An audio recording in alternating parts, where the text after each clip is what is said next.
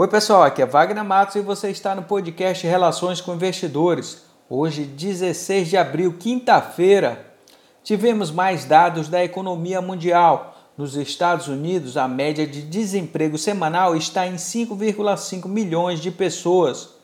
O produto interno bruto da China teve uma queda de 6,8% no primeiro trimestre de 2020.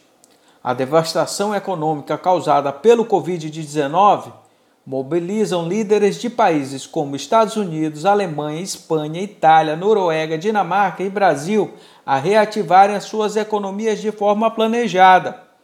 O Ibovespa caiu 1,29%, ficando nos 77.811 pontos, com volume financeiro de 21 bilhões de reais.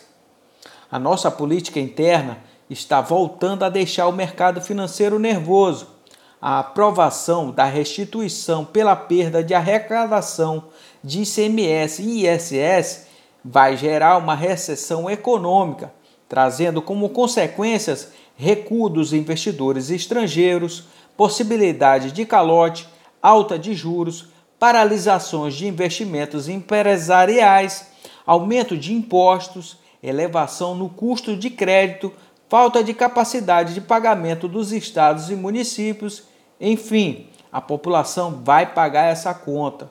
Além da consequência do desemprego ocasionada pelo Covid-19. Todos esses fatores vão gerar mais volatilidade no mercado financeiro, fazendo os investidores procurarem outros países com maior viabilidade e rapidez na recuperação econômica, nos deixando numa recessão profunda.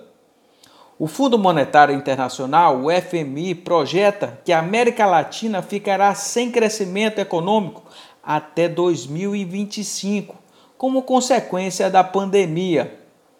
Agradeço a sua atenção, por favor, deixe seus comentários e sugestões. Um grande abraço a todos e até mais!